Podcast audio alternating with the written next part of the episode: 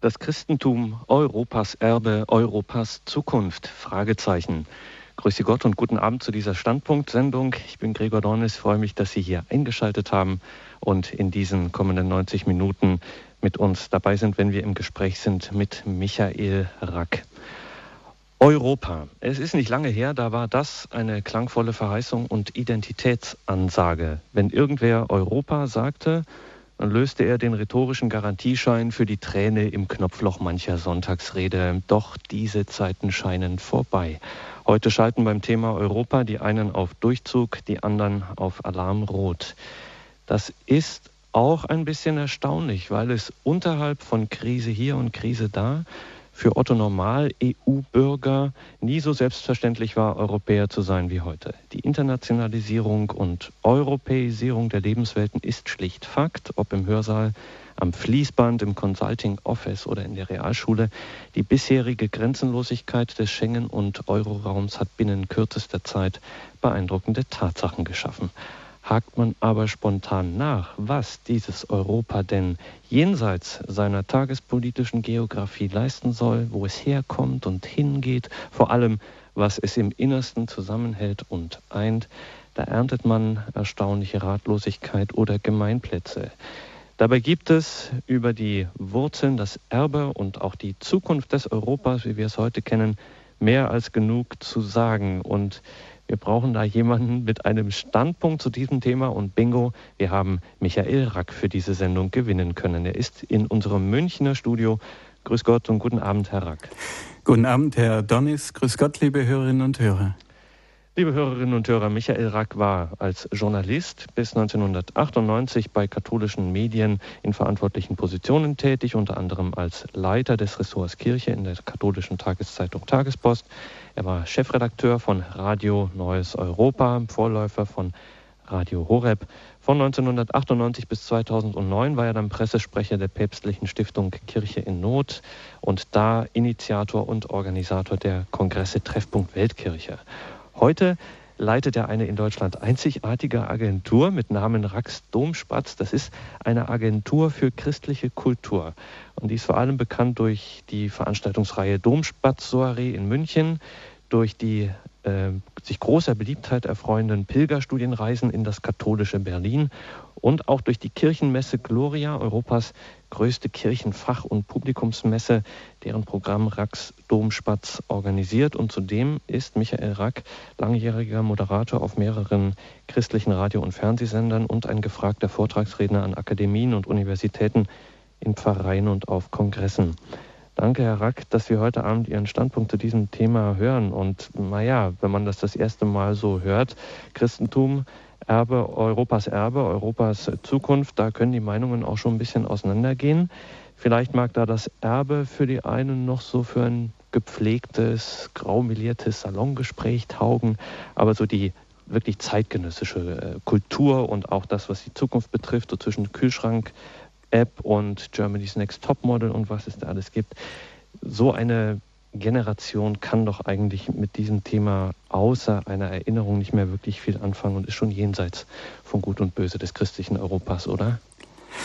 Ja, ich habe ja auf einem Atheistenblog im Internet äh, neulich entsprechendes gelesen. Da hat jemand geschrieben, na ja, das Christentum, das hat schon einiges getan äh, für die Entwicklung Europas. Das könne man nicht leugnen.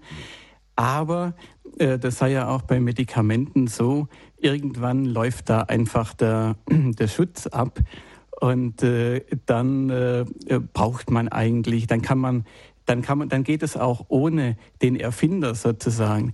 Äh, wir haben ja jetzt all diese Errungenschaften, die das Christentum äh, geschaffen hat, und äh, jetzt brauchen wir doch eigentlich das Christentum nicht mehr. Aber das ist natürlich ein großer Irrtum. Denn äh, wenn man einem Baum die Wurzeln abschneidet, dann ist er schon noch eine Weile grün. Aber äh, mit der Zeit merkt man dann, dass die Wurzel nicht mehr aktiv ist.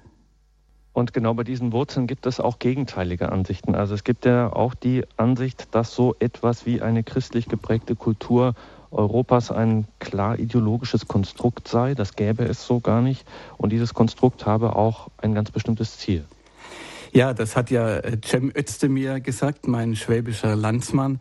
Ähm, er wurde gefragt von einem, äh, von einem Wähler, ähm, ob denn äh, etwas, äh, also ob es denn mit der christlichen Kultur Europas vereinbar wäre, wenn es so eine starke Zuwanderung aus dem Islam äh, gäbe.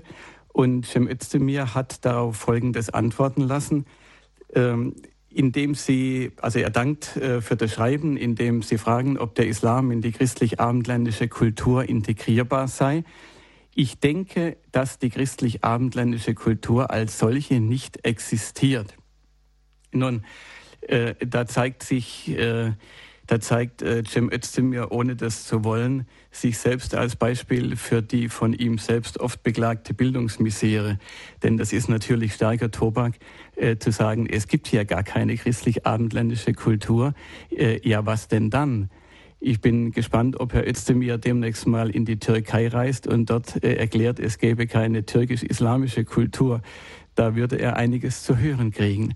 Bei uns äh, nimmt man solche Äußerungen mehr oder weniger achselzuckend zur Kenntnis, weil einfach auch bei den Europäern und auch bei den Christen selbst die, das Bewusstsein dafür fehlt, was unsere Kultur äh, dem Christentum verdankt und wie sehr sie vom Christentum lebt.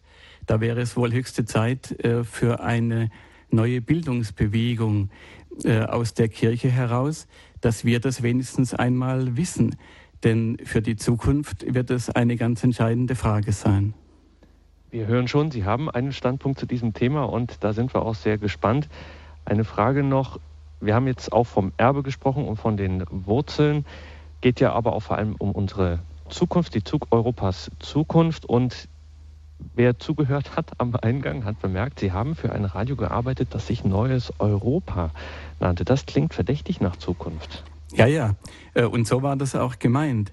Äh, das war ja der Vorläufer von Radio Horeb. Manche Hörer werden sich noch daran erinnern. Gegründet von einem echten Rundfunkpionier aus Österreich, Siegfried Dobritzberger.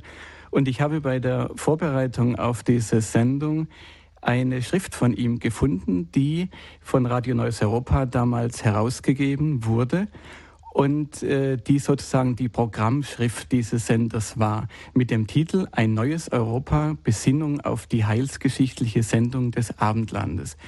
Und äh, daraus geht dann hervor, dass Siegfried Dobritzberger diesen Sender gegründet hat, weil er inspiriert war vom Deutschlandbesuch von Papst Johannes Paul II. Und äh, er zitiert dann in dieser Schrift den, pa den Papst, äh, den damaligen Papst, äh, zum Beispiel mit den Sätzen, es ist an der Zeit, dass wir beginnen, an die Zukunft Europas zu denken. Ganz Europa ist zu wünschen, dass sich in ihm jene Kultur der Liebe verwirklicht, die vom Geist des Evangeliums inspiriert ist. Sie entspricht dem tiefsten Bedürfnis und Wünschen äh, des Menschen.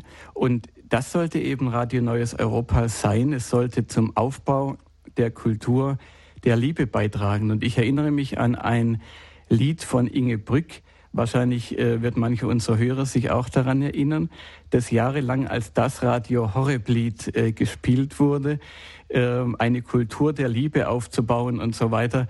Äh, so hieß das. Vielleicht hat es der eine oder andere noch äh, im Ohr.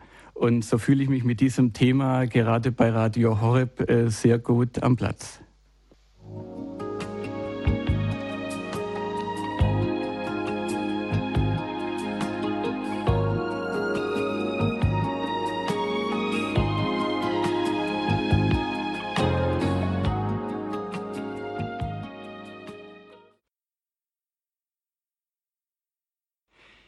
Ja, liebe Hörerinnen und Hörer, Herr Donnis hat es im Vorgespräch schon gesagt. Es ist für uns ja ganz selbstverständlich, dass wir in diesem Europa leben. Die meisten von Ihnen werden es seit ihrer Geburt getan haben und die wenigsten werden Gelegenheit gehabt haben, einmal für längere Zeit in einem anderen Kulturkreis wirklich zu Hause zu sein. Und äh, so könnte man denken, ja, so wie wir in Europa leben und denken, so tun es eigentlich im Wesentlichen, im Grundsatz die Menschen auch in anderen Kulturen. Vielleicht äh, ist die Folklore ein wenig anders. Die einen essen vielleicht gerne süß-sauer oder sie tragen komische Kopfbedeckungen oder tanzen irgendwie merkwürdig. Aber im Wesentlichen äh, denken und handeln sie doch so, äh, wie wir auch.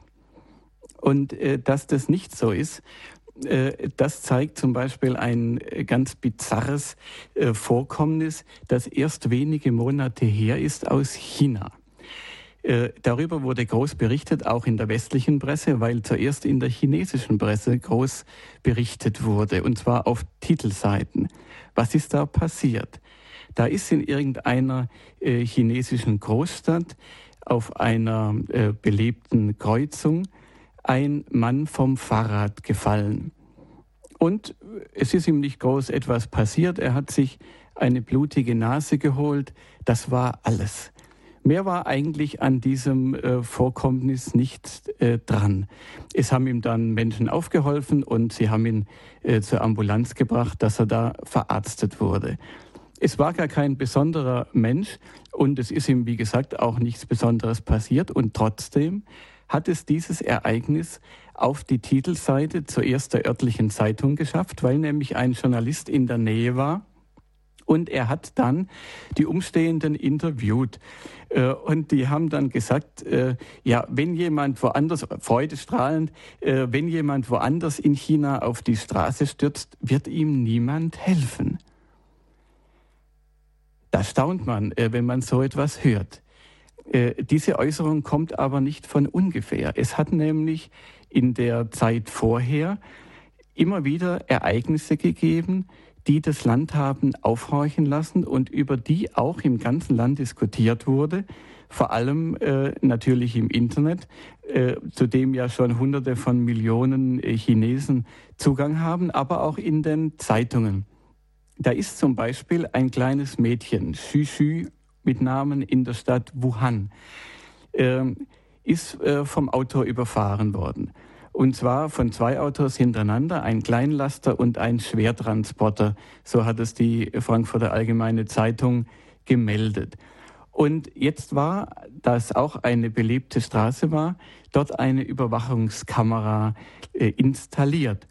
Und die hat festgehalten, dass 18 Personen an diesem kleinen Mädchen vorbeigelaufen sind, ohne sich im Mindesten darum zu kümmern. Bis dann, so hieß es, eine 58-jährige Müllsammlerin äh, sich dieses Kindes erbarmt hat, hat das Kind an den Straßenrand gebracht und hat nach Verwandten gesucht. Es war aber zu spät, äh, das Kind ist gestorben. Dann ist in einer anderen Stadt ein alter Mann, als er über die Straße ging, gestürzt. Ähm, es ist ihm eigentlich weiter nichts passiert. Er hatte nur Nasenbluten, ist aber gestorben, weil ihm keiner aufgeholfen hat. Es hätte schon gereicht, äh, ihm einfach eine Stütze zu geben. Er hatte nur eine, eine Kreislaufschwäche und ist eben deshalb hingefallen. Das hat aber niemand gemacht. Und äh, da mussten dann auch erst Verwandte kommen, um ihn überhaupt von der Straße zu bringen. Das war aber zu spät. Nun, äh, liebe Hörerinnen und Hörer, äh, wenn Sie morgen früh aus dem Haus gehen und äh, Sie sehen, dass vor Ihnen jemand äh, hinfällt, dass es jemand schlecht wird, ja, was werden Sie machen? Sie werden ganz selbstverständlich sich zu dem äh, Menschen beugen und werden fragen, äh, geht es Ihnen nicht gut? Äh, kann ich Ihnen helfen?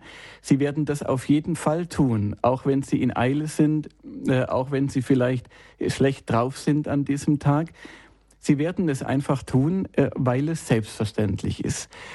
Es ist aber gar nicht selbstverständlich. Und dass das nicht so ist, darauf hat Mutter Teresa zum Beispiel schon vor Jahrzehnten hingewiesen. Wir haben jetzt gerade über China gesprochen, eine vom äh, Buddhismus geprägte Kultur. Mutter Teresa war ja in einer vom Hinduismus geprägten Kultur in Indien. Und sie hat ihr Werk für die Sterbenden dort ja begonnen, weil sie genau die gleiche Erfahrung gemacht hat. Sie ist in Kalkutta über die Sterbenden dort, die in den Straßen gelegen sind, die am Gehsteig gelegen sind, äh, hinweggestiegen und hat gesehen, dass das eben die Menschen da so machen. Da hilft eben niemand. Und darum hat Mutter Teresa schon äh, vor Jahrzehnten darauf hingewiesen, dass eben das normale Verhalten der Menschen nicht einfach selbstverständlich aus ihnen herauskommt, sondern dass es von der, dass es aus der jeweiligen Kultur kommt und dass diese Kultur von der Religion geprägt ist. Nun, Europa äh, ist der Kontinent, der bei weitem am längsten vom Christentum geprägt ist. Wir dürfen ja nicht vergessen, dass zum Beispiel in Afrika, äh, wo es ja auch sehr viele Christen gibt und das Christentum auch stark wächst, äh, dass da ja vor 100 Jahren erst ungefähr die ersten Missionare überhaupt ihre Arbeit begonnen haben. Das sind also erst äh, ungefähr drei Generationen maximal überhaupt vom Christentum geprägt. Und in Lateinamerika, da sind es gut 500 Jahre her, als Kolumbus da äh, erst einmal gelandet ist. In Europa ist es anders. Da beginnt die Geschichte des Christentums sehr viel früher. Sie kennen das aus der Apostelgeschichte. Da heißt es, Paulus hatte in der Nacht eine Vision. Ein Mazedonier stand da und bat ihn, komm herüber nach Mazedonien und hilf uns. Und dann heißt es in der Apostelgeschichte, auf diese Vision hin wollten wir sofort nach Mazedonien abfahren, denn wir waren überzeugt, dass uns Gott dazu berufen hatte, dort das Evangelium zu verkünden. Und dieser Stelle geht voraus, dass Paulus eigentlich erst woanders hin wollte. Er hat alle Himmelsrichtungen äh, versucht und überall heißt es dann, der Geist Gottes machte es ihn unmöglich, äh, verbot ihn dahin zu gehen. Er sollte nach Mazedonien, also nach Europa. Das war eine ausdrückliche Weisung Gottes, das Christentum nach Europa zu bringen. Denn Europa war aufnahmebereit und war berufen und auch in der Lage dann später eben das Christentum auch in alle Welt äh, weiter zu entwickeln. Äh, und äh, was hat nun Paulus eigentlich da nach Europa gebracht? Dazu hat äh, Kardinal Ratzinger 1980 äh, in Krakau eine Predigt gehalten, in der er sagt, die Begegnung mit Jesus Christus, dem menschgewordenen Gottessohn, das hat eigentlich Paulus Europa gebracht und wörtlich hat Josef Ratzinger damals gesagt, die Gestalt Jesu Christi steht in der Mitte der europäischen Geschichte und sie ist die Grundlage des wahren Humanismus, einer neuen Menschlichkeit. Denn wenn Gott Mensch geworden ist, das war ja die Botschaft, dann empfängt der Mensch eine ganz neue Würde. Nun äh, wäre es einen eigenen Vortrag wert, und ich werde auch einen solchen hier noch halten im September, äh, bei Standpunkt, äh, dieses christliche Menschenbild, was dadurch nach Europa kam, äh, zu entfalten und äh, darzulegen, was das eigentlich Europa gebracht hat. Ich will nur ein äh, Zitat von Papst Benedikt zu diesem Thema sagen, wo er das sehr plastisch beschrieben hat. Was ist das eigentlich, das christliche Menschenbild? Und da hat Papst Benedikt gesagt, jeder Mensch ist ein Gedanke von Gott.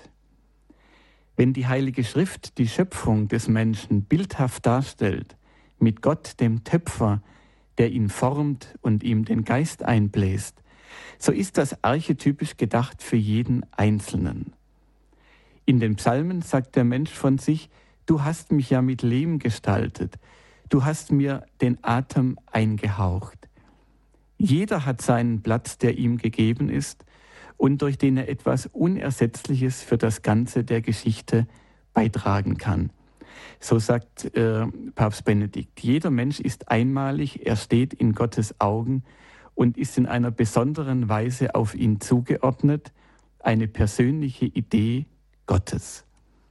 Das ist diese ungeheure Wertschätzung des Menschen, wie es sie sonst eben in keiner anderen Kultur, in keiner anderen Religion gibt, nicht einmal entfernt. Jeder Mensch zählt. Und das ist die Grundlage für eine Kultur der Nächstenliebe, wie sie Schritt für Schritt in Europa sich entwickelt hat. Äh, diese, dieses Ereignis, dass äh, Jesus, die Person Jesus Christus nach Europa gekommen ist, hat eine regelrechte Revolution in der antiken Welt damals ausgelöst. Und das wissen wir ja heute gar nicht mehr, äh, wie viel sich geändert hat, wie ungeheuer anders äh, die äh, und zwar negativ anders die Welt war, bevor das Christentum sich ausgewirkt hat, auch in Europa. Die Antike wird von äh, Historikern oft beschrieben als eine grausame Welt, die Antike, bevor das Christentum sich entfaltet hat. In der Antike bemaß sich der Wert eines Menschen nach seiner Stellung in der Gesellschaft. Behinderte, Menschen aus unteren Schichten, Handwerker und so weiter, die waren es gar nicht wert, dass man ihnen half. Äh, und so beschreibt ein Historiker die antike Welt als eine Welt ohne Liebe. Im Heidentum war es eben nicht üblich, sich um die Armen, um die Kranken, um die Sterbenden zu kümmern. Nach der stoischen Philosophie äh, im alten äh, Griechenland äh, da gehörte es sich nicht. Es war also richtig gehend dekutant, dass man sich mit Schwachen, mit Armen, mit Niedrigen abgegeben hat. Und im Christentum kam eben dann der Satz Jesu äh, hinein, denn ich bin hungrig gewesen und ihr habt mir zu essen gegeben, ich war durstig, nackt, krank, im Gefängnis und so weiter. Äh, liebe Hörerinnen und Hörer, äh, Sie kennen das. Der religionskritische irische Historiker William Leckie er hat gesagt, äh, die aktive, gewohnheitsmäßige und konkrete Mildtätigkeit von Privatpersonen, die so ein auffälliges Merkmal aller christlichen Gesellschaften ist, war in der Antike so gut wie unbekannt. Und äh, wir gehen ja, wir neigen dazu, in die Knie zu gehen, wenn wir die Namen großer antiker Geisteshelden äh, hören, äh, zum Beispiel von Plato, dem berühmten Philosophen. Plato hat gesagt, einen arbeitsunfähigen Armen soll man sterben lassen. Das war äh, seine Auffassung und es war keineswegs eine radikale Auffassung, mit der er sich etwa in der antiken Gesellschaft isoliert hätte, sondern das war der Mainstream. Das war der Zeitgeist, äh, würde man heute sagen. Und darum hat Heinrich Böll, der ja äh, nun kein äh, Kirchenfrommer, aber immerhin doch ein Katholik äh, gewesen ist, äh, Literaturnobelpreisträger, einmal gesagt, selbst die allerschlechteste christliche Welt würde ich der besten heidnischen vorziehen, weil es in einer christlichen Welt Raum gibt für die, denen keine heidnische Welt je Raum gab, für Krüppel und Kranke, Alte und Schwache, und noch mehr als Raum gab es für sie Liebe, für die, die der heidnischen wie der gottlosen Welt nutzlos erschienen und erscheinen. Ja, und nun äh, wissen Sie vielleicht auch, dass das ganze europäische Hospitalwesen sich im Grunde entlang äh, der christlichen Pilgerwege, vor allem des Jakobswegs, der ja wieder in Mode gekommen ist, äh, entwickelt hat. Die Herbergs- und Hotelkultur, ja, der Brücken- und Straßenbau, das Architekturwesen des europäischen Hauses. Äh, einer hat gesch äh, geschrieben, habe ich gefunden, ein, ein äh, Mittelalterforscher, äh, eine große Furche gestaltete Europa um, die von unzähligen Füßen durch den Kontinent gegraben wurde. Es war ein mächtiger Strom mit vielen, vielen Nebenflüssen. Kein Weg hat die europäische Integration jemals intensiver vorangetrieben. Man könnte zu äh, vielen Bereichen des, des Lebens entsprechendes sagen, wofür wir heute natürlich nicht die Zeit haben. Aber, meine Damen und Herren, Sie glauben mir ohne weiteres natürlich, dass das Christentum eine prägende Kraft entfaltet hat in der Kunst, in der Musik, in der Architektur. Dazu braucht man im Einzelnen gar nichts äh, mehr auszuführen. Ich will nur eine kleine Fußnote da anfügen, weil ja oft äh, die Rede ist vom finsteren Mittelalter das finstere Mittelalter, äh, in dem die Kirche angeblich äh, die Menschen in, äh, in dumpfer Unmündigkeit gehalten hat und in dem Elend, Not und Aberglaube geherrscht haben. Aber wenn Sie einmal in den, sich den Bereich des Städtebaus anschauen, Wenn Sie auf der Autobahn fahren, dann finden Sie ja oft solche Schilder äh, heute, in denen bestimmte Städte und Landschaften äh, für sich werben und darauf hinweisen, was sie für tolle Sehenswürdigkeiten haben. Und da können Sie immer wieder das Schild sehen, historischer Stadtkern oder mittelalterlicher Stadtkern, weil heute jede Stadt, die noch einen äh, Stadtkern aus dem Mittelalter, äh, der gut erhalten ist, vorzuweisen hat, diesen hegt und pflegt. Warum? Weil die Menschen da, und zwar die heutigen Menschen dort, sehr wohl fühlen. Weil damals, weil damals eben so gebaut wurde, wie es dem Menschen und seinen Bedürfnissen entsprochen hat. Äh, schauen Sie sich an, wie der Sozialismus gebaut hat. Ja? oder wie der Nationalsozialismus hätte bauen äh, wollen. Bei ihm ist es ja aufgrund der Kürze der Zeit bei Plänen geblieben. Aber äh, schauen Sie sich nur die Plattenbausiedlungen an, ja, die sozialistische äh, Bauweise, äh, was für öde, äh, was für öde äh, Stadtlandschaften da geschaffen worden sind. Aber das nur am Rande. Ich will aber noch auf einen anderen Bereich eingehen, wo es vielleicht überraschender ist, wenn ich sage, das Christentum hat Europa geprägt, nämlich den Bereich Bildung, Wissenschaft und Technik. Denn da müssen wir ja heute uns oft anhören, äh, vor allem von Vertretern irgendwelcher atheistischer Vereinigungen, die in Talkshows äh, zu Wort kommen und die die Behauptung aufstellen, äh, ja, unsere Zivilisation, alles, was wir an Bildung äh, haben, äh, die ganze äh, technische Entwicklung, der ganze Fortschritt in, in Wissenschaft und Technik, das musste gegen den erbitterten Widerstand äh, der Kirche errungen werden, denn die Kirche wollte ja die Leute dumm halten. Sowas können Sie immer wieder hören. Und da musste erst die Aufklärung daherkommen, die also ihr Licht äh, da auf die Gesellschaft geworfen hat und Gott sei Dank uns diesen Fortschritt ermöglicht hat. Äh, das ist natürlich, das kann nur behauptet werden heute, äh, weil es uns und auch den Christen äh, in diesem Punkt entschieden an Bildung fehlt. Denn es ist natürlich eine ganz groteske Fehleinschätzung äh, der wirklichen Situation, wo das genaue Gegenteil der Fall war. Das Schulwesen, vor allem auch und insbesondere das Schulwesen für die Armen, für die Landbevölkerung, für die Frauen, hat sich vor allem durch die Kirche, in der Kirche und mit der Kirche entwickelt dass wir eine breite Schulbildung äh, bekommen haben bis in die letzten Dörfer hinein, äh, das ist der Kirche zu verdanken, die dieses Schulwesen im Wesentlichen aufgebaut hat. Äh, dass überhaupt Frauen unterrichtet worden sind, wie es ja heute in anderen Kulturen äh, immer noch äh, heiß umstritten ist oder gar nicht stattfindet, das kommt letztlich äh, aus der, aus der Tatsache, dass Jesus selbst Frauen gelehrt hat. Äh, und vielleicht erinnern Sie sich an das Gleichnis, äh, wo Jesus mit der Frau, nicht Gleichnis an die, die Begebenheit, die Schilderung, äh, wie Jesus mit der Frau am Jakobsbrunnen spricht. Und wie, die, wie seine Jünger da ganz entsetzt sind, dass er das tun kann. Und zwar aus zwei Gründen. Zum einen, weil er mit einer Volksfremden spricht, die einem anderen Stamm angehört. Äh, aber noch mehr wundern sie sich darüber äh, und mokieren sie sich auch darüber, dass er mit einer Frau äh, gesprochen hat, dass er sie einfach angesprochen hat und er hat sie gelehrt, wie er das auch in anderen Fällen getan hat.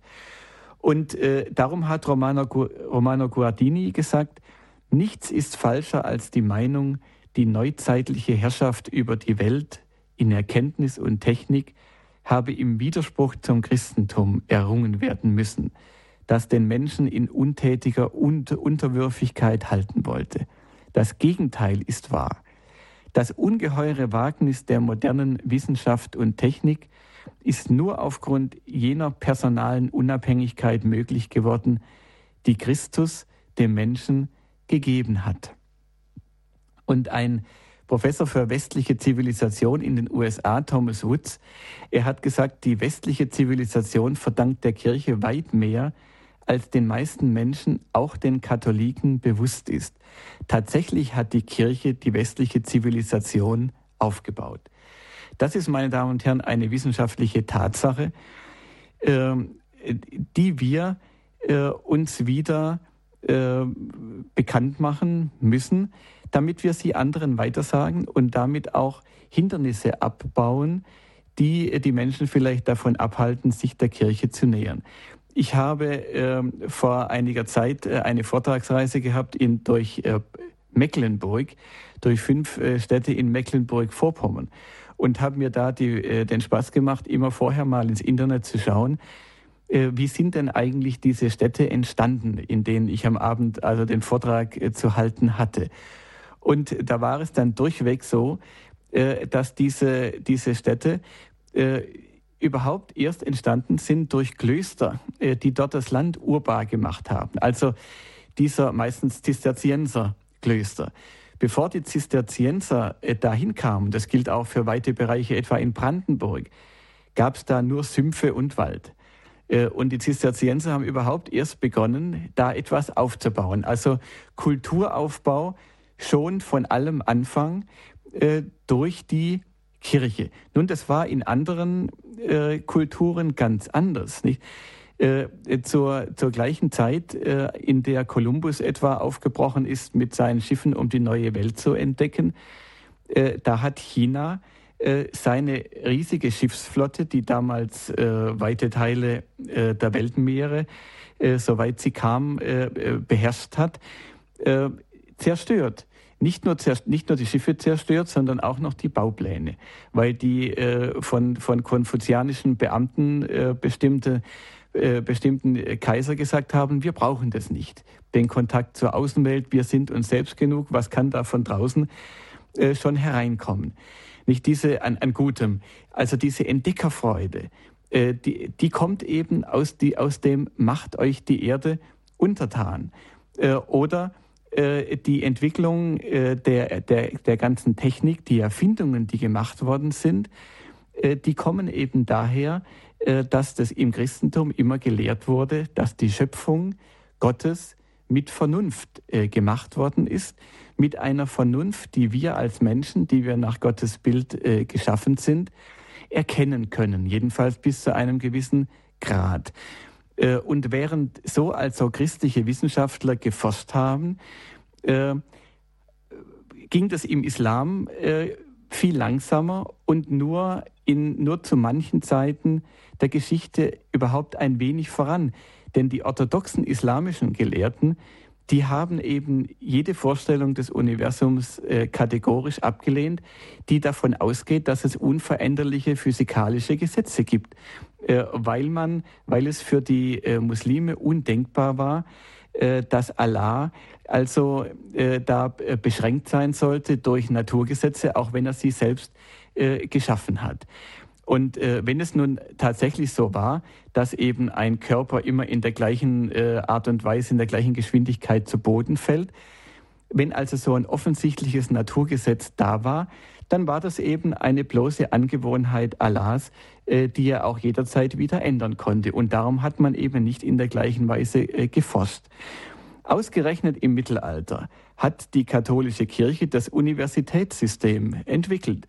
Die Universitäten sind Entwicklungen äh, der Kirche äh, und äh, von niemand anderem. Die freie Debatte in der Universität, gerade, gerade die freie Debatte, die Begeisterung für den menschlichen Verstand und was er alles erkennen kann, weil Gott ihm die Möglichkeit geschaffen hat, das war die Grundlage für die wissenschaftliche Revolution, die es eben so nur in der westlichen Zivilisation äh, gegeben hat.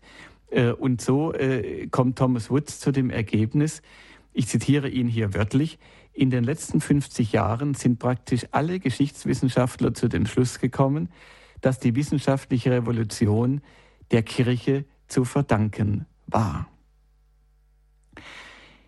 Die wahre Bedeutung der Kirche, so sagt er weiter, für die Entwicklung der modernen Wissenschaft bleibt immer noch eines der am besten gewahrten Geheimnisse der neueren Geschichte. Und es wird Zeit, äh, liebe Hörerinnen und Hörer, dass wir dieses Geheimnis, äh, das ja eigentlich gar keines ist, sondern das jeder äh, nachlesen kann, dass wir dieses Geheimnis wieder ein wenig in Umlauf bringen. Man könnte noch sehr viel sagen zu allen Bereichen des menschlichen Lebens. Ich will nur einen Punkt noch herausgreifen. Die Heiligkeit des Lebens. die durch das Christentum so richtig in die Welt gekommen ist. Sie wissen ja aus der Heiligen Schrift, Sie kennen die Zitate, ähm, äh, wie Jesus selber sagt, ich bin der Weg, die Wahrheit und das Leben. Ich bin gekommen, dass Sie das Leben haben und es in Fülle haben. Also die Hochschätzung des Lebens, äh, die ist dem Christentum immanent. Und das hat sich zum Beispiel dadurch gezeigt, äh, dass sobald sich das Christentum ausgebreitet hat, die Kindestötung, die vorher in der Antike völlig normal war, äh, mit der Zeit abgestellt worden ist. Der große Philosoph Seneca, auch ein bekannter Name, äh, der im Schulunterricht hochgehalten wird. Er hat gesagt, wir ertränken Neugeborene, die schwächlich und missgebildet sind. Das war völlig normal. Cicero hat im Zwölftafelgesetz gesagt, missgebildete Säuglinge soll man töten. Ganz selbstverständlich. Und äh, was im alten Rom äh, galt, das galt auch in anderen Kulturen, in Indien, in China, in Japan, in Südamerika und so weiter. Ersteuropäische Siedler haben diese Praxis äh, der Kindestötung mehr oder weniger und mit der Zeit dann, soweit sich das Christentum eben durchgesetzt hat, äh, abgestellt. Und äh, schon im vierten Jahrhundert, äh, nachdem das Christentum dann zur äh, führenden Religion im alten Rom gemacht worden war, hat dann der Kaiser Valentinian die Kindestötung verboten. Es ging aber noch eine ganze Zeit weiter, weil eben das Christentum sich noch nicht voll durchgesetzt hatte. Und man kann auch äh, sehen, immer wieder, wenn das, immer wenn das Christentum irgendwo zurückgeht, die christliche Prägung zurückgeht, kommen sofort diese, äh, diese Praktiken wieder auf. Christen waren dafür bekannt, die ersten Christen, dass sie Findelkinder in ihre Häuser aufgenommen haben, denn es war völlig normal, Kinder auszusetzen, vor allem wenn sie behindert waren. Christen haben diese Kinder adoptiert. Nicht zum Beispiel die Märtyrerin Afra von Augsburg, äh, die Sie erkennen von äh, der, der bekannten Kirche St. Ulrich und Afra, äh, eine bekehrte Prostituierte. Sie hat sich zum Beispiel besonders für die Findelkinder eingesetzt und die christliche Literatur ist voll von Beispielen von Christen, die solche Findelkinder adoptiert haben. Nehmen wir nur noch äh, die Gladiatorenspiele als ein besonders äh, schlagendes Beispiel für die Veränderung, die das Christentum äh, in, in die antike Kultur hineingebracht hat. Die Gladiatorenspiele, Sie kennen das aus Ben Hur, diese, diese alten Filme, die früher immer am Karfreitag äh, gezeigt wurden, die sind ja nun wirklich eine eindrucksvolle Illustration der Gnadenlosigkeit äh, der damaligen Zeit. Äh, aber diese barbarische Grausamkeit, die da geherrscht hat, die ganzen Schreie der Verwundeten und Sterbenden, die da von wilden Tieren zerrissen wurde und so weiter, die Ströme von Blut, die da geflossen sind, im Kolosseum in Rom etwa, nicht? Sie haben, Sie, vielleicht äh, schaut der eine oder andere von Ihnen am Karfreitag auch gerne immer den Kreuzweg äh, an, der da mit dem äh, Heiligen Vater am Kolosseum gebetet wird. Äh, da wurde äh, als das eingeweiht wurde äh, von Kaiser Titus im Jahr 80 nach Christus, da wurden an einem einzigen Tag 5000 wilde Tiere getötet, zum Beispiel. Und diese ganzen Schreie, äh, auch der Menschen dann, die getötet wurden, viele Christen ja auch, äh, die ließen damals das Gewissen der Zuschauer kalt. Das war jahrhundertelang eine gefragte Form der Unterhaltung, die auch nicht zu Mitleid äh, geführt hat, sondern das war einfach Teil der heidnischen Kultur. Es gibt keinerlei Hinweis darauf, kein einziges geschichtliches Zeugnis, dass dieses wahllose Töten den alten Römern in irgendeiner Weise zuwider war, dass irgendjemand dagegen protestiert hätte. Es war völlig normal. Nicht, wir halten ja heute auch dieses Gefühl des Mitleids zum Beispiel mit jemand, der stirbt oder der irgendwie grausam äh, da hingemetzelt wird, das halten wir auch für selbstverständlich. Aber es ist eben nicht selbstverständlich. Es war nicht selbstverständlich im alten Rom, bevor das Christentum dort Einzug äh, gehalten hat. Äh, der Kaiser Konstantin, der ja äh, die Verfolgung des Christentums beendet hat, der hat schon wenige Jahre danach, im Jahr 315, verboten, dass die Gesichter von Kriminellen, die als Arbeiter in die Bergwerke oder als Gladiatoren in die Arenen geschickt wurden, mit dem Brandeisen markiert wurden. Ebenso hat er verboten das Brennen der Gesichter von Sklaven, und zwar mit der Begründung, dass das menschliche Gesicht, ich zitiere wörtlich, das Bild der himmlischen Herrlichkeit sei. Das muss man mal sich auf der Zunge zergehen lassen. Bis dahin war es völlig selbstverständlich, dass man Sklaven ein Brandzeichen ins, äh, ins Gesicht gedrückt hat. Und auf einmal ging das nicht mehr. Der Kaiser Konstantin war Christ geworden und da konnte das einfach nicht mehr sein, weil der Mensch eben erkannt war als das Ebenbild Gottes, als das Bild der himmlischen Herrlichkeit. Nicht eine wahre Revolution war das Christentum, was die Rolle der Frau angeht. Und ausgerechnet da werden die Christen ja immer verdächtigt, äh, dass sie äh, daran schuld seien und ausgerechnet auch noch die katholische Kirche äh, daran schuld sei, dass die Frauen also unterdrückt worden sind. Aber alles, was wir hier haben an Frauenemanzipation und was eben andere Kulturen, die von anderen Religionen geprägt waren, bis zum heutigen Tag nicht haben, das kommt aus der Bibel, das kommt äh, aus dem Christentum. Äh, die Lehren Jesu haben für die Frauen, äh, so sagt es ein Forscher, ein kulturelles Erdbeben äh, bedeutet. Nicht nur die Lehre, äh, sondern auch äh, und vor allem natürlich der Umgang von Jesus Christus mit den Frauen. Paulus hat gesagt, ihr Männer liebt eure Frauen, nicht im Koran heißt es, warnet sie, verbannt sie in die Schlafgemächer und schlagt sie. Das ist auch ein Unterschied. Ja. Und das hat natürlich Folgen in der Kultur, die man bis zum heutigen Tag ja auch besichtigen kann. Im alten Rom waren die Frauen praktisch äh, Eigentum des Mannes, der sogar über ihr Leben bestimmen konnte. Und erst die christlichen Kaiser haben das dann äh, beendet. Darüber könnte man sehr viel sagen und äh, man kann auch nicht dagegen einwenden, äh, dass äh, ja auch äh, in der Kirche da mal da und dort äh, gegen diese Prinzipien gehandelt wurde äh, und dass auch, auch die Kirche gelegentlich an verschiedenen Stellen dieser und jener Priester, dieser und jener Bischof auch einmal diesen Maximen zuwider gehandelt hat. Ja, warum eigentlich? Weil das eben damals der Kultur und dem Zeitgeist entsprach. Und das sollte uns eigentlich aufhorchen lassen, äh, dass wir auch heute nicht von der Kirche so ohne weiteres verlangen, sie soll doch dem Zeitgeist nachgeben. Denn später wird sie vielleicht einmal genau dafür äh, geschuldet. Die Kirche ist eben immer auch, und die christliche Lehre ist ein Stachel im Fleisch äh, des Zeitgeistes.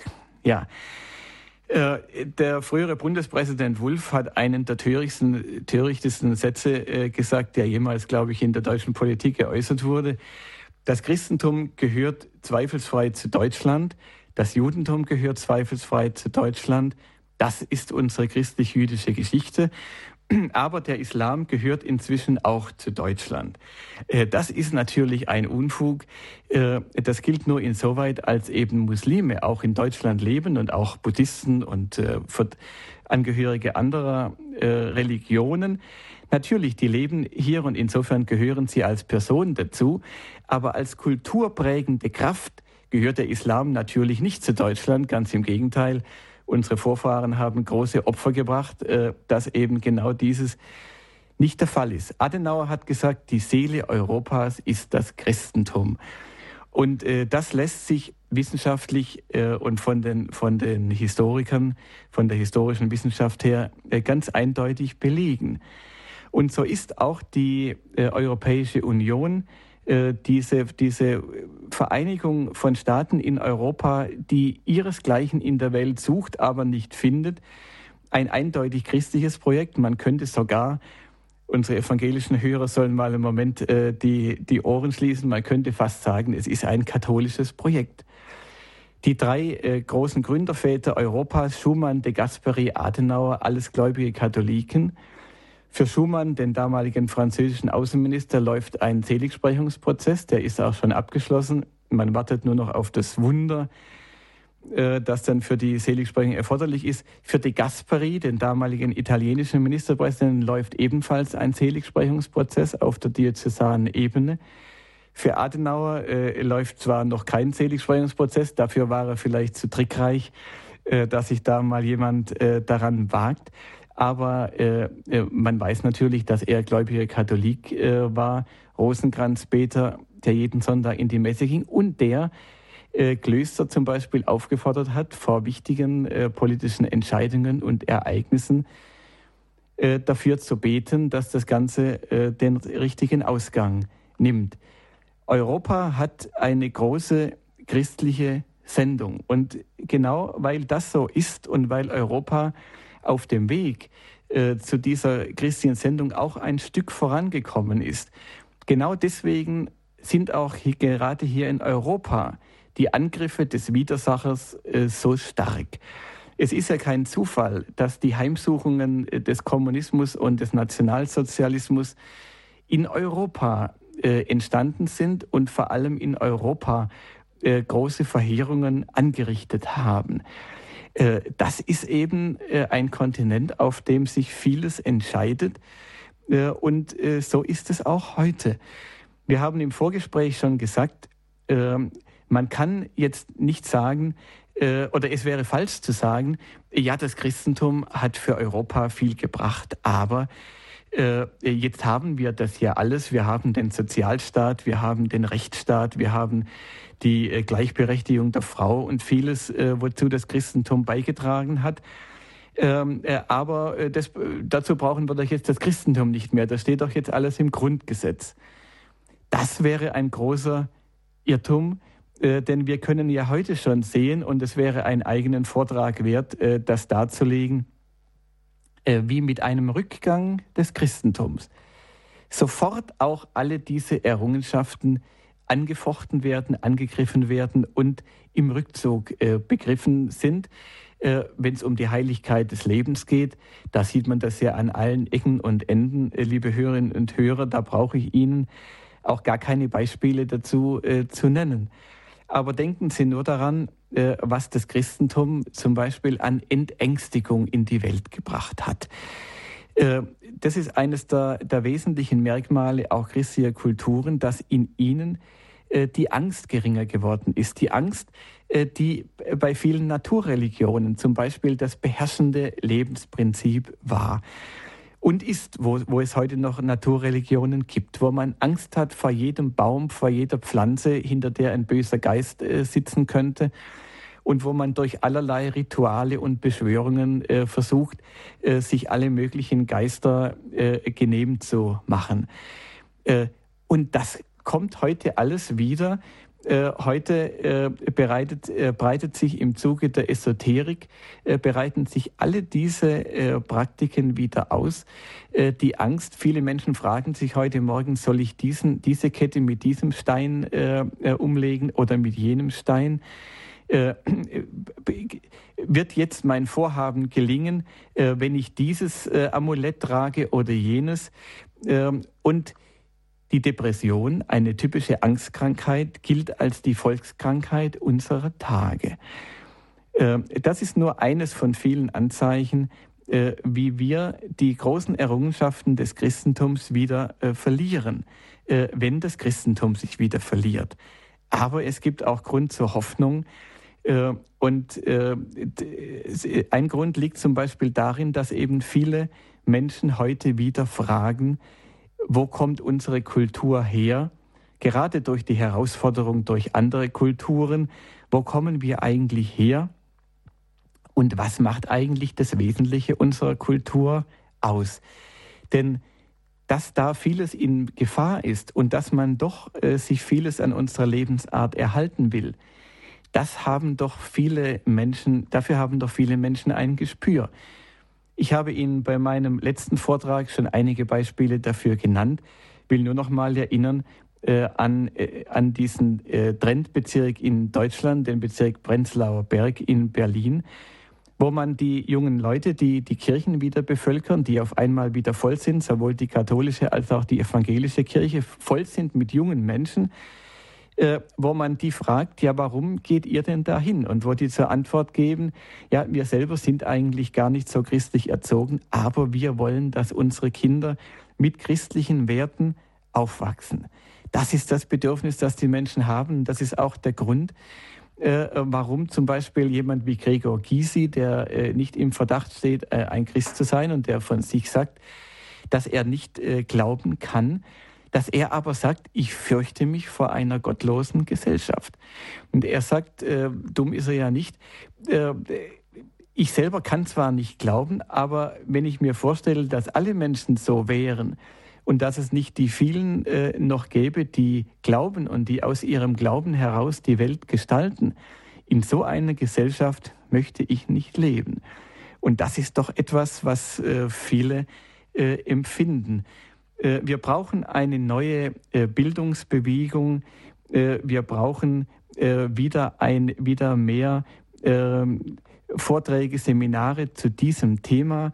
Die Christen müssen meines Erachtens, jeder nach seinem Vermögen, sich auch wieder mit, mit ihrer Geschichte, mit unserer aller Geschichte auseinandersetzen, damit wir, wie es in der Schrift steht, eben Zeugnis geben können damit wir äh, denen entgegentreten können, die mit oft äh, äh, wirklich unintelligenten und unkundigen Argumenten äh, versuchen, der Kirche am Zeug zu fliegen und damit eben Menschen davon abhalten, sich der Kirche zu nähern.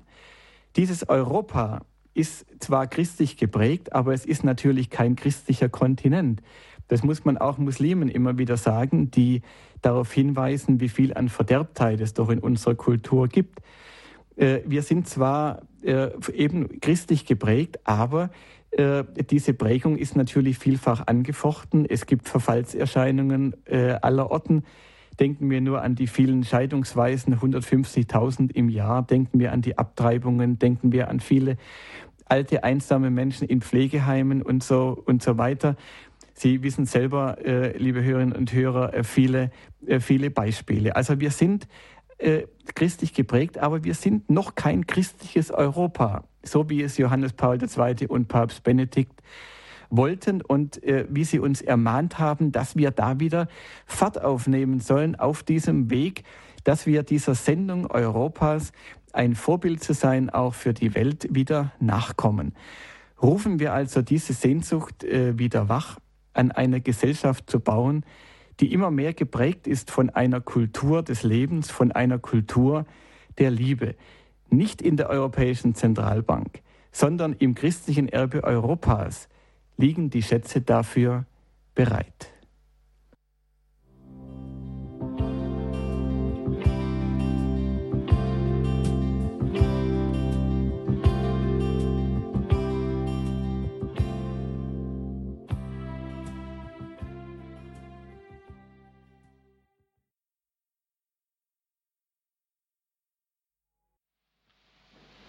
Das Christentum, Europas Erbe, Europas Zukunft. Dazu haben wir einen Standpunkt gehört von Michael Rack.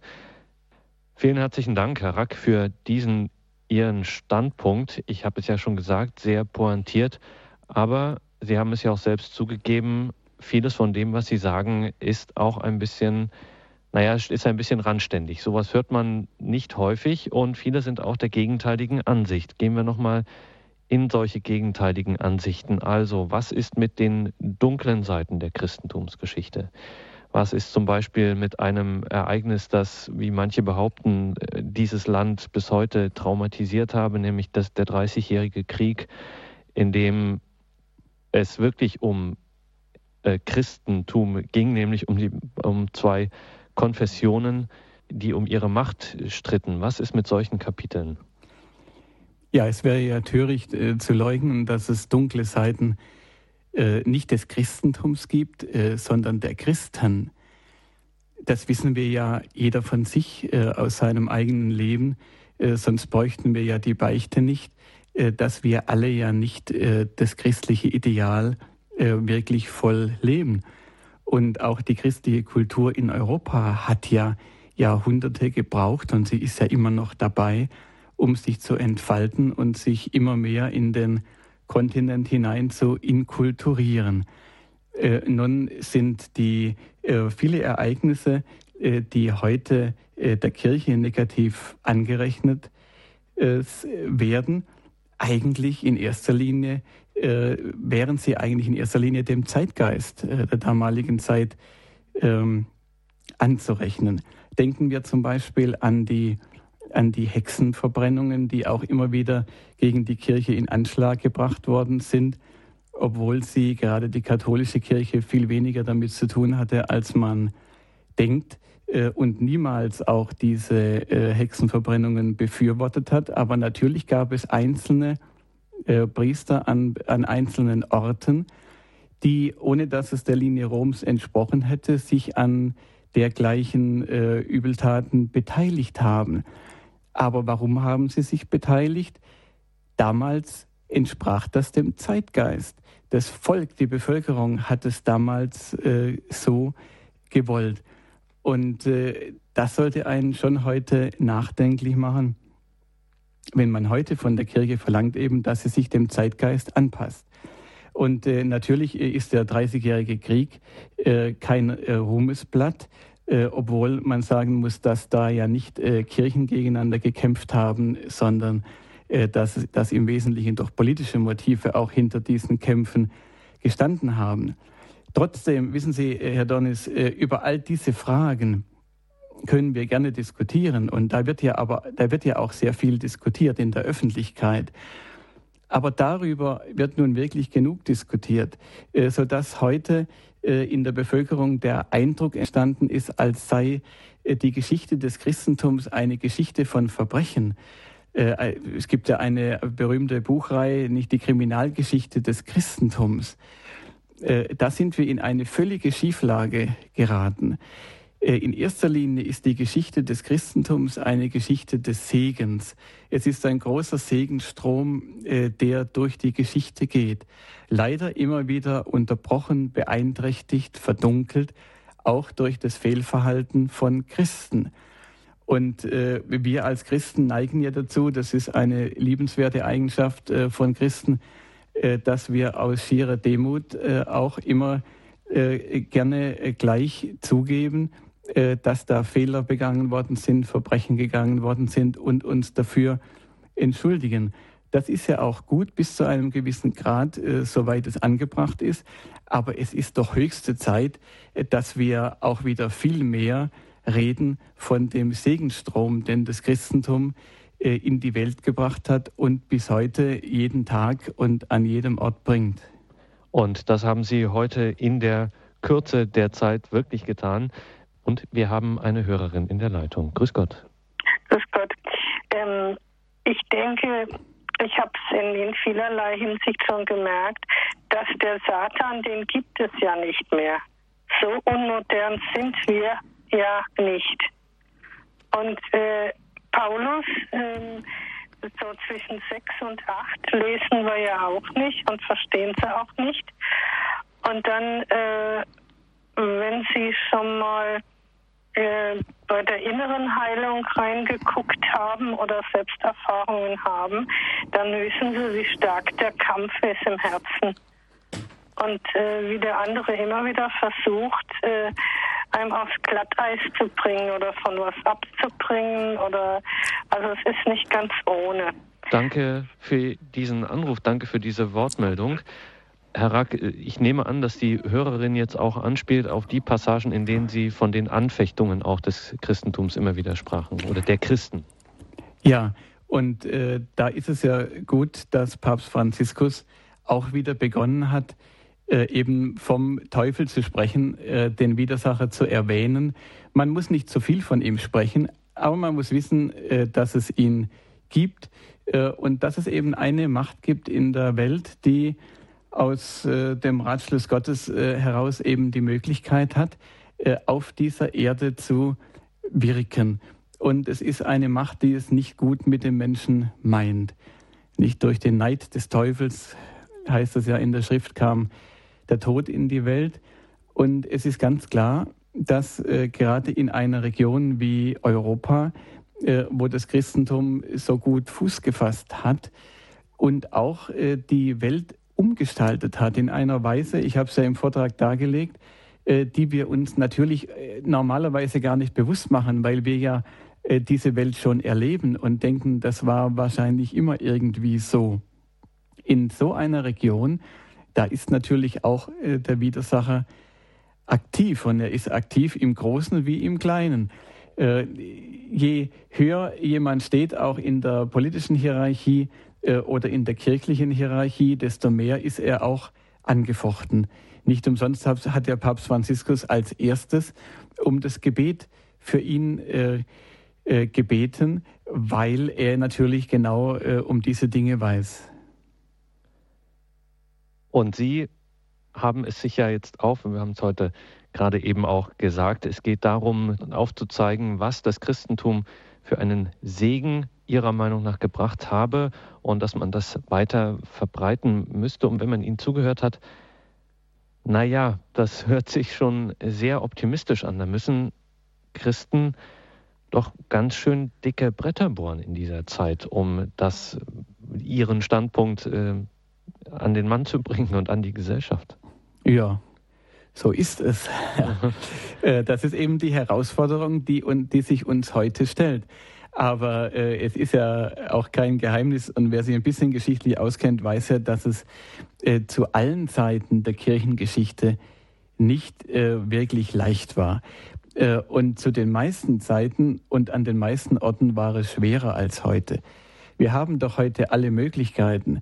Jedenfalls haben wir viele Möglichkeiten. Nicht zuletzt so eine großartige Möglichkeit wie einen Rundfunksender, der in fast allen Haushalten empfangbar ist äh, und über den man solche Dinge verbreiten kann. Wir haben unzählige äh, das heißt, man kann sie zählen, und man hat sie auch gezählt, Pfarrhäuser und Pfarrheime. Wir haben kirchliche Akademien, Sonderzahl, die finanziell reich ausgestattet sind. Wir haben kirchliche Medien ohne Ende.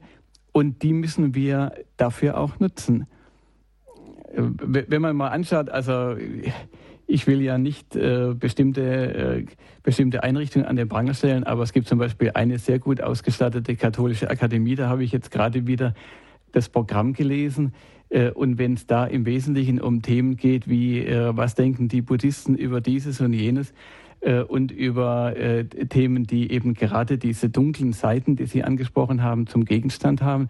Aber kein einziger Vortrag, kein einziger Abend sich äh, mit dem beschäftigt, was das Christentum an kulturprägender Kraft in, Europa entfaltet hat und was es an Ressourcen bereithält für die Zukunft Europas, dann muss man schon äh, sich fragen, ob wir da auf dem richtigen Weg sind und ob uns da eine gesunde Entweltlichung, wie sie uns äh, Papst Benedikt äh, verordnet hat, äh, nicht gut täte. Ich glaube, äh, der Kirche wird es sehr zugutekommen, äh, dass sich die Verhältnisse in Europa ändern, äh, dass möglicherweise auch doch größere Krisen auch über uns hereinbrechen, womit ich nicht diese Krisen herbeiwünschen will. Aber äh, es wird doch klar werden, dass äh, Europa neue Kraft äh, braucht, um in einer Welt der Zukunft zu bestehen äh, und dass sie diese Kraft eben nur aus ihren äh, christlichen Wurzeln beziehen kann, aus einer Revitalisierung äh, des Christentums. Und dass die Menschen diese Empfindung haben und eine Bereitschaft auch haben, äh, sich dann in solchen Zeiten auch äh, dem Christentum wieder zu nähern, das kann man doch an vielen, an vielen ähm, Gegebenheiten ablesen.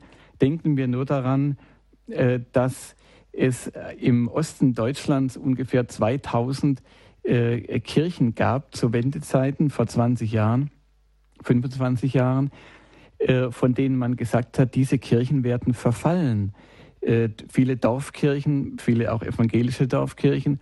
Und heute, äh, 25 Jahre später, stellt man fest, dass gerade mal, äh, glaube ich, zwei Dutzend dieser Kirchen aufgegeben werden mussten und die anderen, von den anderen über 1000 schon restauriert sind äh, und die meisten anderen sich in Restauration befinden, weil die Menschen am Ort Hand anlegen. Es ist kein Geld da, aber die Menschen, auch wenn sie gar nicht äh, zur Kirche gehören, die Handwerker am Ort, äh, auch die, die gar nicht gläubig sind oder die das von sich sagen, sie wollen doch, dass die Kirchen da im Dorf bleiben. Auch wenn sie vielleicht gar nicht wissen äh, oder sich gar nicht richtig bewusst machen, wofür. Aber man will doch die Verbindung nicht ganz verlieren. Und das ist doch eine große Chance, die die Kirche hat. Aus Augsburg hat uns Frau Kirchhaus angerufen. Guten Grüße Abend. Gott. Guten Abend. Herr Rack, grüß Gott. Grüß Gott, Frau Kirchhaus. Ich habe also ein, muss vorausschicken schnell, das ist privat, einen Arzt in Augsburg gehabt selber, der hat auch Dr. Rack geheißen. Und der ist jetzt in München, vielleicht ist er sogar verwandt zu Ihnen, der Schauerwürderberger. Ah, ja. Das ist jetzt nicht so wichtig. Was ich sagen will, ist, ich, ich bin bedauere eines sehr. Heutzutage wird in der Öffentlichkeit oft das Bild gezeichnet, dass die Menschen so weichherzig sind. Sie können keinen Hund mehr heulen hören und sie können auch keinem Menschen was zu leid tun, da sind sie viel zu weichherzig. Und wenn im Fernsehen die Leute äh, gezeigt werden, wie sie leiden, da können die Menschen vor Mitleid nachts einfach nicht schlafen. Die hätten doch in unserer Kirche durch ihre gute Veranlagung den herrlichsten Platz, dass sie da sich heimisch machen täten. Ich habe immer beim Massierer gesagt, vom Mitleid, wenn ihr, wo ihr im Bett drin habt, haben die Leute alle nichts. Geht's doch in Kirche mit rein und übt euer gutes Wollen aus. Durchs Christentum sind ja alle bei uns so äh, wirklich viele Leute sehr feinfühlig geworden. Ja. Weil sie zurzeit auch ein bisschen zum Zeitgeist gehört. Da gibt es eine Gruppe, die sind grober waren, gibt aber eine ganz große Gruppe der Menschen, die halt sehr feinfühlig sind. Ich bin behindert und weiß das.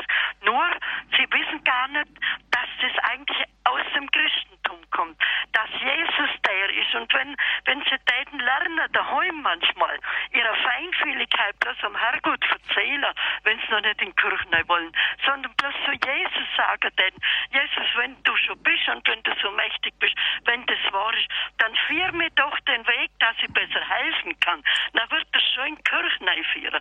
Das war so, ist, was ich sagen wollte. Danke, Frau Kirchhaus. Alles Gute nach Augsburg. Danke, danke. Ja, vielen, vielen das Dank. ist doch jetzt genau das gewesen, ähm, was wir gerade, worüber wir gerade gesprochen haben. Ja, äh, Frau Kirchhaus, ich kann Ihnen da äh, nur recht geben und Ihnen auch gratulieren zu der Beobachtung, die Sie gemacht haben, dass es eine Auseinanderentwicklung gibt. Äh, ein Teil der Gesellschaft äh, wird sehr feinfühlig, ein anderer äh, verroht eher. Das kann man in vielen Bereichen feststellen. Und äh, Sie haben natürlich recht, die Kirche ist der, wäre der richtige Platz und viele Leute spüren das auch. Das sehen Sie zum Beispiel, wenn ein großes, ein wirklich großes Unglück äh, passiert.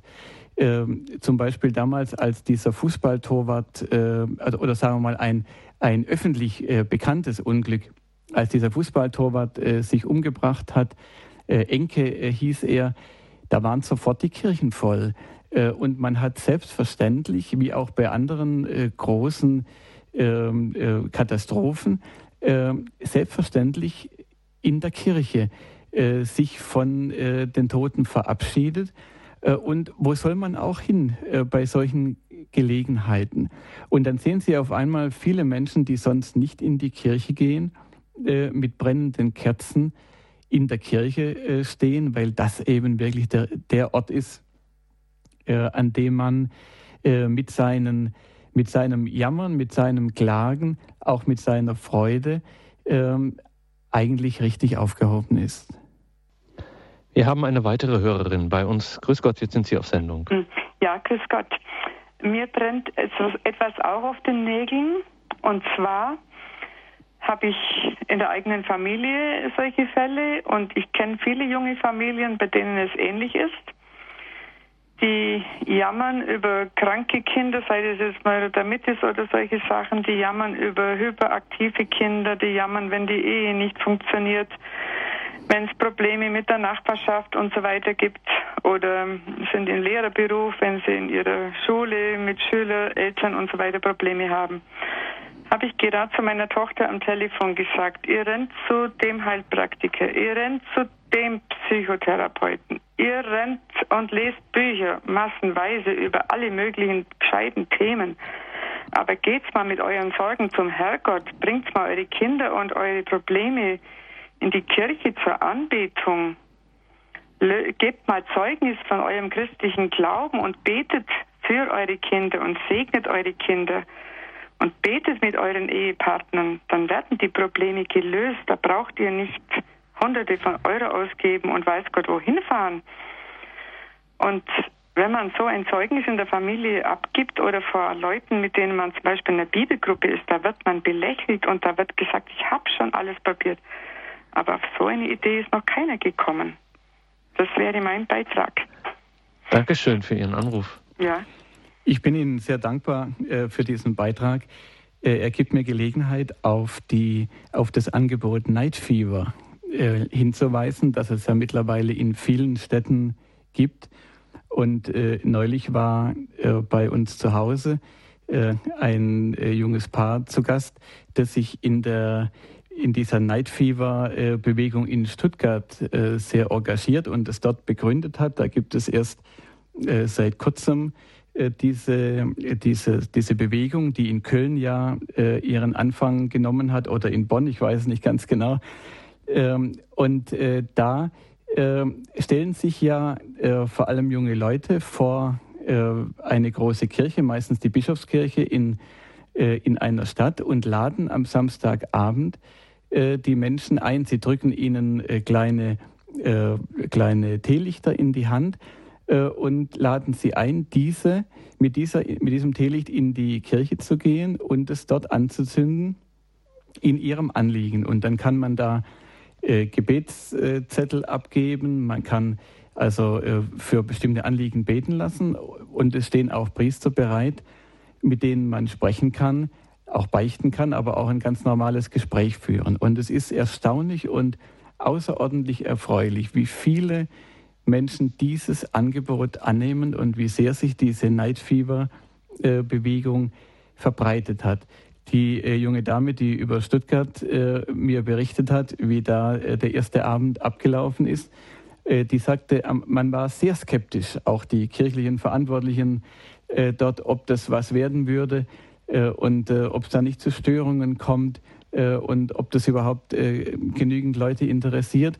Und dann haben die an diesem Abend, an einem Abend, wo nicht viel los war, sonst in der Stadt, 2500 Kerzen verteilt und alle haben gestaunt äh, und die Priester, die dabei waren, waren äh, hinterher Feuer und Flamme, das wieder durchzuführen, denn so viele Menschen sind in die Kirche gekommen aufgrund dieser freundlichen Ansprache, die sonst nie in eine Kirche gehen. Die Schwellenangst war ihnen genommen. Viele haben das, die Gelegenheit zu, zum Gespräch mit Priestern äh, und zur Beichte genutzt. Menschen, die, die sonst äh, die Gottesdienste nicht besuchen. Also wir müssen uns da auch ein bisschen anstrengen äh, und auch ein bisschen für, für gute Ideen äh, beten und kreativ werden und diese, diese, diese Kraft zur, auch zur schöpferischen Gestaltung der Welt, die wir von Gott mitbekommen haben, auch einsetzen und dürfen auch selbst nicht nur jammern, äh, sondern äh, so wie Sie das äh, machen, das auch weitersagen. Es gibt eine Möglichkeit und wir können, haben immer wieder mal eine, eine Chance, äh, jemanden mal mitzunehmen in die Kirche, wenn da etwas äh, Besonderes ist, oder uns solche Ideen, so etwas auszudenken, so etwas einfallen zu lassen, im wahrsten Sinn des Wortes, vom Heiligen Geist einfallen zu lassen, womit wir wieder die die durchaus vorhandene Bereitschaft der Menschen wecken, äh, die Kirche aufzusuchen und dort äh, mit, zuerst äh, mit ihren Anliegen hinzugehen. Und wie Sie nennen, dieses Beispiel Night Fever zeigt ja auf der anderen Seite auch, dass wir bei der ganzen Sache auch das Rad nicht neu erfinden müssen und uns keine keine großen äh, 200-seitigen Arbeitspapiere äh, schreiben müssen, um da jetzt etwas in Gang zu bringen, sondern dass es mit den ganz grundlegenden Mitteln, nämlich wie beim Fever, dem des Gebets und dem auch dem Angebot, hier ist ein Priester vor Ort, mit dem können Sie ein Gespräch führen. Es muss ja nicht auch bei ganz Außenstehenden, kann man nicht gleich jetzt Beichte sein, sondern einfach mit dem können Sie ein, ins Gespräch kommen. Ähm, das ist ja alles sozusagen von der Logistik her und von, dem, von der Idee, die dahinter steht, alles machbar. Ist auch erstaunlich, wenn man das noch an, wenn ich das noch anfügen darf, hier auch eine Berliner Erfahrung. Hier findet das Night Fever mitten in Kreuzberg statt, in einer belebten in einer belebten Straße mit vielen ähm, lokalen Etablissements, Clubs und so weiter. Und dementsprechend ist auch das Publikum da an einem Samstag Night Fever Abend. Und ganz oft beobachtet man, wird das berichtet von denen, die da die Kerzen verteilen, die Menschen ansprechen, dass gerade diejenigen, die sagen, oh nein, ich bin aber jetzt hier in Eile, ich ist ja die Kirche, naja gut, okay, ich gucke mal kurz rein und dass die dann äh, nicht die eine Minute nur drin geblieben sind, sondern vielleicht 15 und 20 Minuten und sehr sicht, sichtlich verändert, also von ihrer Art zu gehen, von ihrem Blick her sichtlich verändert, dort aus dieser Kirche wieder rauskommen. Also an dieser Stelle nochmal große Werbung fürs Night Fever, dieses Projekt, das es jetzt in vielen deutschen Städten gibt. Herr Rack, wir müssen auch noch auf die Arbeit Ihrer Agentur am Ende dieser Sendung eingehen, weil das natürlich auch was äh, damit zu tun hat. Es gibt im Juni noch zwei Soireen, diese Domspatz-Soireen in München. Was können Sie uns dazu noch sagen? Ja, wir haben zunächst äh, einen Erzbischof zu Gast äh, aus Burma, der Erzbischof Bo äh, Erzbischof von Rangoon und der Generalsekretär auch der Bischofskonferenz von Burma. Er wird am, an einem Sonntag zu einer Matinee äh, zu uns kommen am 16. Juni. Und äh, das ist ganz spannend, äh, denn in Burma ist ja auch ein ganz großer Umbruch im Gang. Das Land entwickelt sich einerseits erfreulich, andererseits sind äh, christliche Minderheiten äh, immer noch unter, unter großem Druck. Und der Erzbischof Bo ist eine ganz wichtige äh, Figur äh, in der Umgestaltung äh, dieses Landes. Und vier Tage später, dann äh, am 20. da kommt in, den, in das Haus des CVJM in der Nähe vom Hauptbahnhof in München die Frau Dr. Everding, die Frau des früheren, in ganz Deutschland, glaube ich, bekannten bayerischen Staatsintendanten August Everding, der verstorben ist. Äh, und äh, Frau Dr. Everding ist eine Ärztin und sie ist eigentlich die Pionier, die Pionierin der Hospizbewegung in Deutschland. Und mit ihr werden wir über diese ganzen drängenden Fragen des äh, Lebensschutzes am Ende des Lebens sprechen, auch über den neuen Paragraphen 217 des Strafgesetzbuches, der die Selbsttötung ähm, erleichtern soll. Äh, und der zurzeit äh, politisch diskutiert wird. Dann gibt es zum Thema auch der Zukunft des Europa, des christlichen Europa, gibt es in Deutschland eine wichtige Initiative. Jedes Jahr findet es einmal statt, der Marsch für das Leben in Berlin. Sie äh, von der Agentur Rax Domspatz bieten da einen besonderen Service, kann man so sagen, an. Ja, äh, dieser Marsch ist ja nun wirklich etwas ganz Wichtiges.